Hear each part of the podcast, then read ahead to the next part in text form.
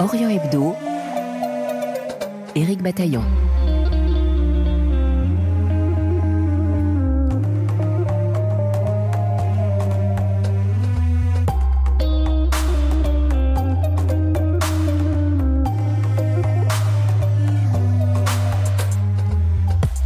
Roland Deveau était un père dominicain qui a dirigé l'équipe ayant travaillé sur les manuscrits de la mer Morte, découverts dans 11 grottes à proximité des ruines de Qumran au milieu des années 40.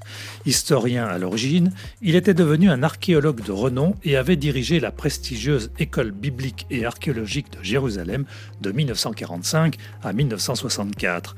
C'est l'un de ses lointains successeurs et actuel directeur de l'école, Jean-Jacques Pérennes, qui nous parle aujourd'hui de Roland Deveau et de l'apport de son travail sur les manuscrits. Un entretien à retrouver en podcast sur notre site rfi.fr ou encore sur notre application Pure Radio.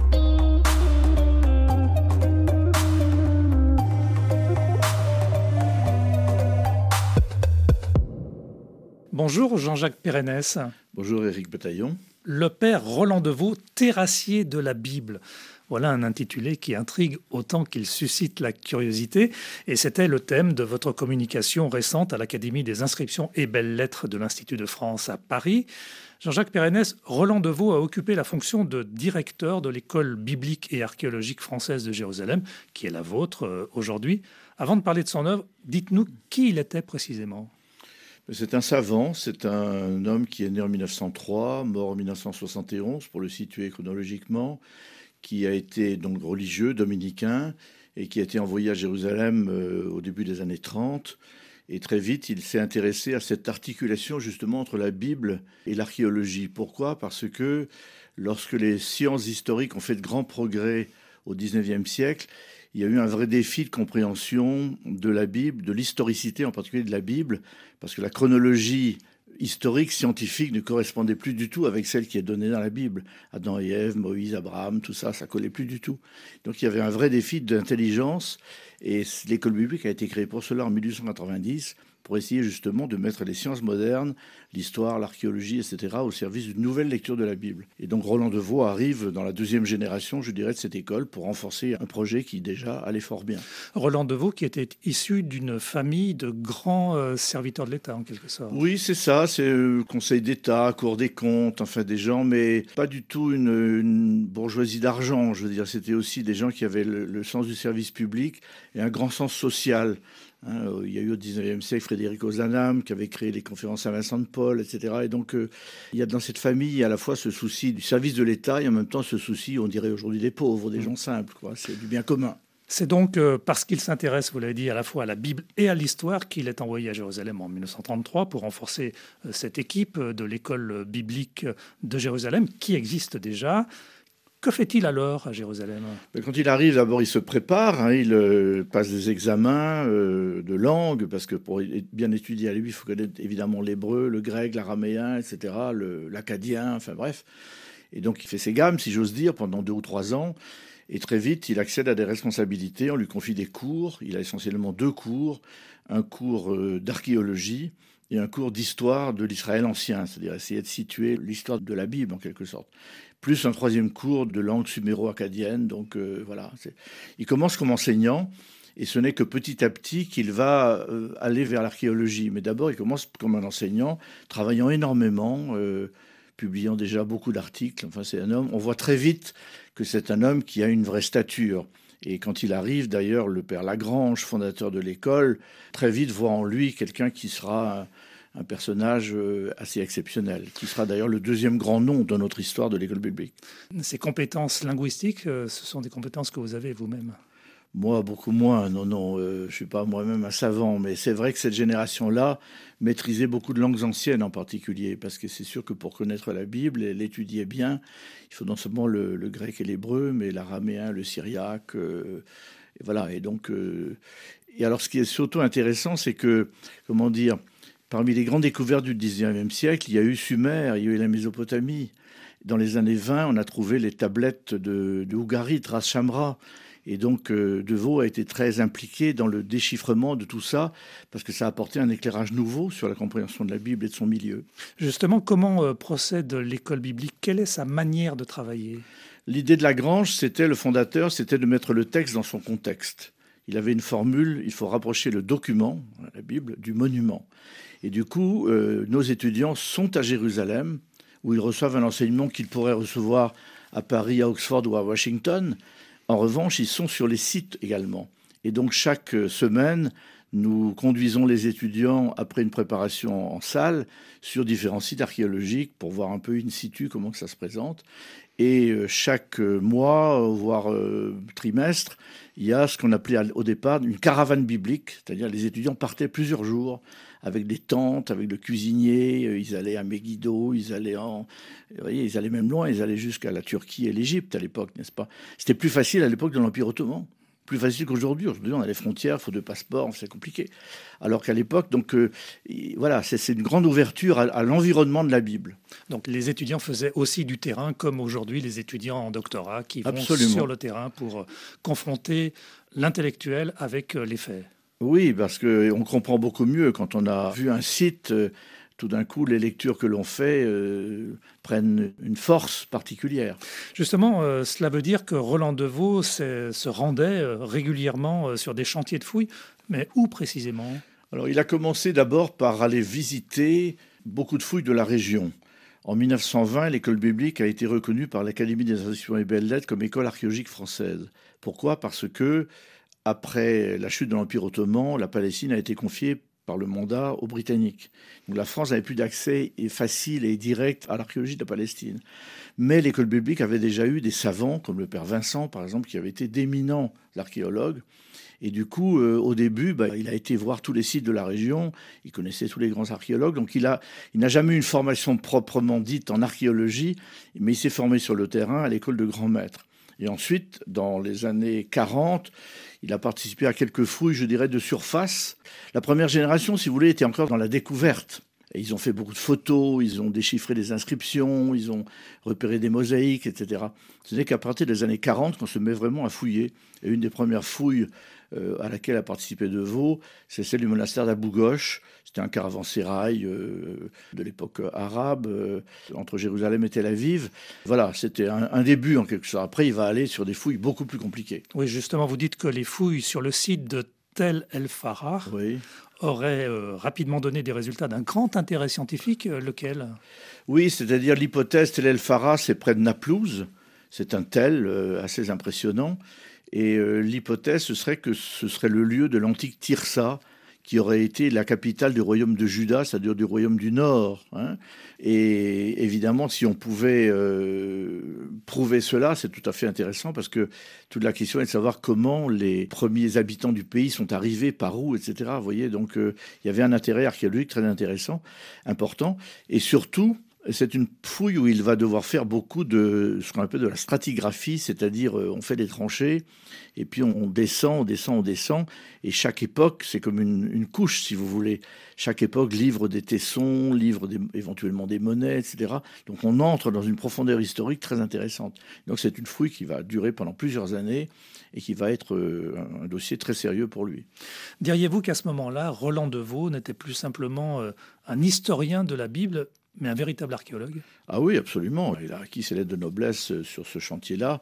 Et euh, voilà, il a, il a été reconnu très très vite comme euh, ayant un jugement sûr, si vous voulez. Parce que l'archéologie, il y a aussi il y a beaucoup d'hypothèses. Hein, il faut un peu de pif à un moment donné. Il faut voilà. Et puis une culture. C'est un homme qui lisait énormément, qui suivait ce qui se faisait dans la région. Et c'est un peu un puzzle. Hein, ce qu'on trouve euh, au nord de la Palestine, ce qu'on trouve en Égypte. tout ça a fait sens à un moment donné. Et un homme auquel on faisait confiance. Absolument. Oui.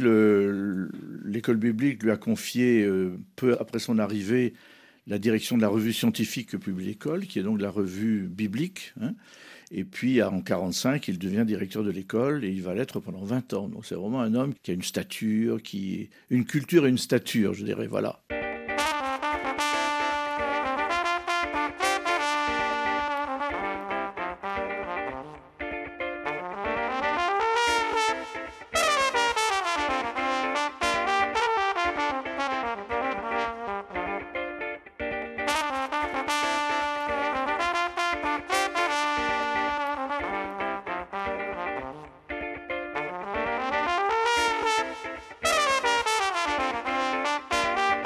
Orient Hebdo sur RFI.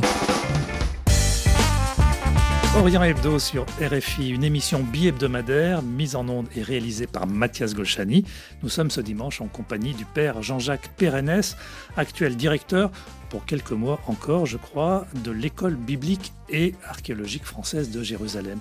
Jean-Jacques Pérennes, une découverte sensationnelle est annoncée en 1946. De quoi s'agit-il? Oui, 47 je crois. En fait, c'est tout à fait étonnant. Euh, on ne connaît pas très bien les débuts. On dit que ce sont des bédouins qui, en cherchant des chèvres, qui s'étaient égarés, etc., sont tombés sur des grottes dans lesquelles il y avait des manuscrits. On n'était pas là, on n'était pas témoins. Il a fallu presque un an et demi pour pouvoir accéder au site. Mais euh, ces bédouins ont voulu déjà faire un peu de commerce et ont commencé à vendre sur le souk de Jérusalem des morceaux de parchemin, c'est du cuir. Euh. Et alors ça a attiré l'attention de certains qui se sont dit mais c'est quoi ces textes avec des écritures anciennes, etc. Au début il y a une certaine méfiance parce que il se vend beaucoup de faux. Jérusalem est un lieu où on vend beaucoup de faux hein, parce que c'est une plaque tournante pour toute la région. Et donc il y a eu méfiance et puis petit à petit quand même aussi intéressé. Il y a un évêque syriaque orthodoxe qui connaissait bien ces langues, qui a acquis des rouleaux. Hazar Soukenik, professeur à l'Université hébraïque de Jérusalem, a lui-même acquis des rouleaux et l'école publique a commencé à ce moment-là à recevoir elle aussi moins des rouleaux que des fragments qui étaient euh, sur le souk. Et le musée palestinien a chargé le père de Vaux, qui était vraiment reconnu déjà comme un homme de grande envergure, l'a chargé d'acquérir pour le compte du musée un certain nombre de fragments. Donc ça a été le début de l'aventure de Qumran. Roland de Vaux qui est malgré tout euh, sceptique au début. Oui, ben oui, il est sceptique parce que je vous dis, il y a beaucoup de choses fakes, hein, des choses qui sont fausses, qui sont vendues sur le souk. Donc, euh, il faut un certain temps, en effet. Mais à un moment donné, ça devient clair. Et du coup, euh, le directeur des Antiquités de Transjordanie à l'époque, sous mandat britannique, charge Roland Levaux de faire euh, des fouilles. Et alors, il va devoir négocier avec les Bédouins. Et il leur dit, écoutez, si vous me prenez avec moi et vous montrez où c'est, je vous promets deux choses. Un, je vous embauche, donc vous serez payé. Et deux, je fais en sorte que la police ne vous cherche pas des histoires. Voilà. Et donc, à partir de 49, il va en effet aller tous les ans sur le site avec Harding pour faire des fouilles.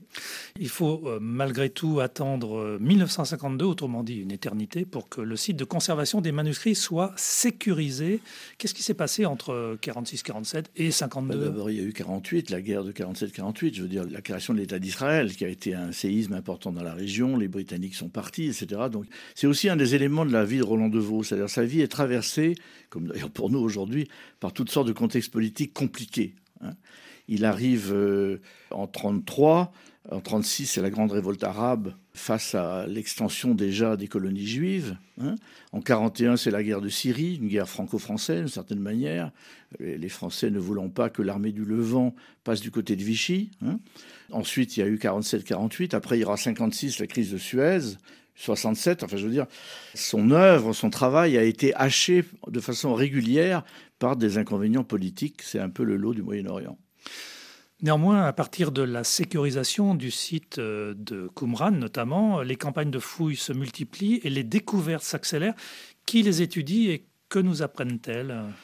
Qui les étudie? Il a fallu très vite trouver des spécialistes des, ce qu'on appelle des épigraphistes, c'est-à-dire des gens qui ont la connaissance des langues anciennes, qui sont capables de lire euh, des manuscrits ou des fragments pas très lisibles, pas très clairs. Je pense à Joseph Milik, qui était un grand épigraphiste polonais, à Dominique Barthélemy, après il y en a eu d'autres, Jean Starky, etc. Donc Devoix fait une équipe, une équipe internationale composée surtout de chrétiens, parce que c'était le monde qu'il connaissait, et après le monde juif lui a beaucoup reproché ça en disant vous avez gardé ça dans votre petit cercle, vous auriez dû ouvrir à d'autres. Mais voilà, c'était le contexte de l'époque. Deuxièmement, il n'avait pas mesuré les moyens financiers qui seraient nécessaires pour cette aventure. Aujourd'hui, on dirait on va faire du fundraising, on va ramasser des millions, on va faire. C'était pas dans la culture de l'époque. Et donc, il commence, je dirais, petitement, ce qui va faire qu'en effet, la, le déchiffrement et la publication des rouleaux va prendre du temps, plusieurs années. il faudra attendre les années 90 pour que tout soit véritablement publié. Et qu'apprennent-ils ces rouleaux? Ah ben, C'est comme euh, si dans votre famille, vous connaissez pas bien votre histoire, et tout d'un coup, on découvre dans le grenier une malle de l'arrière-grand-père, où il y a des lettres, où il y a des tas de trucs qui vous donnent le contexte. quoi. Donc on la Bible, elle était connue, bien sûr, depuis les pères de l'Église, il y avait une tradition, on connaît le texte, mais il y a d'abord des copies qui avaient été perdues, hein, et avec des variantes, puisqu'il n'y avait pas d'imprimerie, donc il n'y a pas un seul texte. Les copistes, quelquefois, font des changements. Et deuxièmement, il y a ce qu'on appelle des textes parabibliques, c'est-à-dire qu'ils ne sont pas dans le canon, euh, dans la liste officielle des livres bibliques, mais qui éclairent tout de même le milieu. Et en particulier, cette euh, communauté de Qumran, au bord de la mer Morte, était probablement une communauté d'Esséniens, donc des juifs plutôt rigoristes. Et donc ça éclaire, si vous voulez, le milieu de Jésus. Et donc c'est un peu la découverte du siècle en matière d'archéologie. Et qu'en pense Roland Deveau On notera au passage qu'il n'évitera pas d'ailleurs quelques polémiques? Oui, parce que, évidemment, euh, c'est un sujet très controversé, si vous voulez. D'abord, il a une valeur symbolique très forte. Il faut réaliser qu'en 48, l'État d'Israël est créé et on trouve le texte. D'une certaine manière, il y a une tendance pour le monde juif de dire, ben voilà, c'est Dieu, Dieu nous donne la terre, il nous donne le texte, tout ça est à nous. Sauf que la région est encore divisée, et elle est toujours d'ailleurs aujourd'hui malheureusement, et donc il est dans un contexte politique difficile. Et ensuite, eh bien, dès qu'il y a, on voit ça aussi pour l'égyptologie, j'ai vécu avant au Caire, dès qu'il y a une possibilité de notoriété, tout le monde se précipite et veut être le premier à sortir la, grande information. Et donc il y a eu comme ça une sorte de course un peu à la, notoriété, qui n'était pas du tout le fait de Roland Deveau. Lui, c'était un bosseur, il travaillait, il faisait son boulot. Euh, voilà. Oui, ça a été compliqué.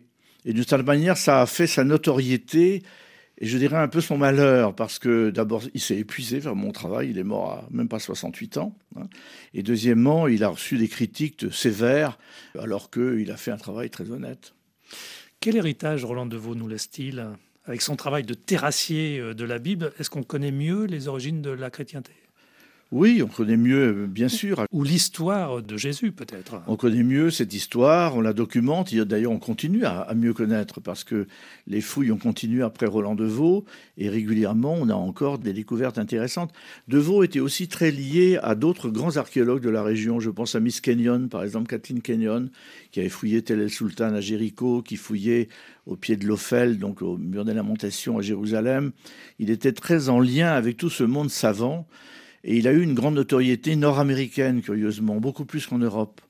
D'ailleurs, il a été invité comme professeur à Harvard pendant une année en 64-65, au moment où il préparait son grand livre Histoire de l'ancien Israël. Et on voit bien que sa notoriété est surtout nord-américaine. Une découverte comme celle de Qumran, elle est possible encore aujourd'hui ou on a fouillé à peu près partout? Je crois qu'on a quand même tout gratté, quoi. Je veux dire, euh, on a découvert des centaines de grottes. Euh, certaines avaient des manuscrits, d'autres n'en avaient pas. On continue à publier, c'est-à-dire à, affiner la traduction, l'interprétation du texte. Et nous continuons, nous aussi, à l'école biblique, puisque nous avons la responsabilité à publier l'archéologie de Qumran, c'est-à-dire les, objets hein, qui entouraient les jarres, par exemple les textiles, les tissus, etc. Tout ça permet de mieux connaître. Ça fait l'objet de colloques savants. Enfin, c'est voilà. Et est-ce que euh, l'école biblique euh, de Jérusalem aujourd'hui peut travailler dans de bonnes conditions compte tenu de la situation euh, politique ambiante? C'est très compliqué. C'est très compliqué parce que nos chantiers actuels sont à Gaza où nous allons très peu parce qu'il faut une autorisation de l'armée israélienne. Et nous avons eu des chantiers aussi au nord de la Jordanie, mais proche de la Syrie, donc à cause de Daesh, on ne peut pas y rester beaucoup. Non, l'environnement complique beaucoup le travail. Et je dirais d'une certaine manière, ça nous repue plus peut-être sur la recherche biblique. Et c'est un petit peu dommage parce que ce qui fait l'intérêt de cette école, c'est justement le et biblique et archéologique. C'est l'articulation des deux qui était l'intuition fondatrice et c'est ça qu'il faudrait pouvoir continuer. Et le fait que les populations chrétiennes locales sont aujourd'hui sous le feu, si je puis dire bah, D'abord, elles sont réduites à pas grand-chose. Il y a moins de 1% de chrétiens en Palestine. 2% dans l'État d'Israël. Et de fait, aujourd'hui, les extrémistes qui se lâchent, si j'ose dire, voilà, le font aussi à l'égard des chrétiens. On ne peut pas dire qu'on est persécuté, on n'est pas dans des endroits euh, si dangereux, mais quand même, il y a une animosité nouvelle, voilà. Et de fait, ça ne encourage pas les chrétiens à rester dans ce pays. Merci Jean-Jacques Pérenès. Merci à vous Éric Bataillon. Directeur de l'école biblique et archéologique française de Jérusalem. Orient Hebdo, on se retrouve avec plaisir samedi prochain. Prenez soin de vous. Bonjour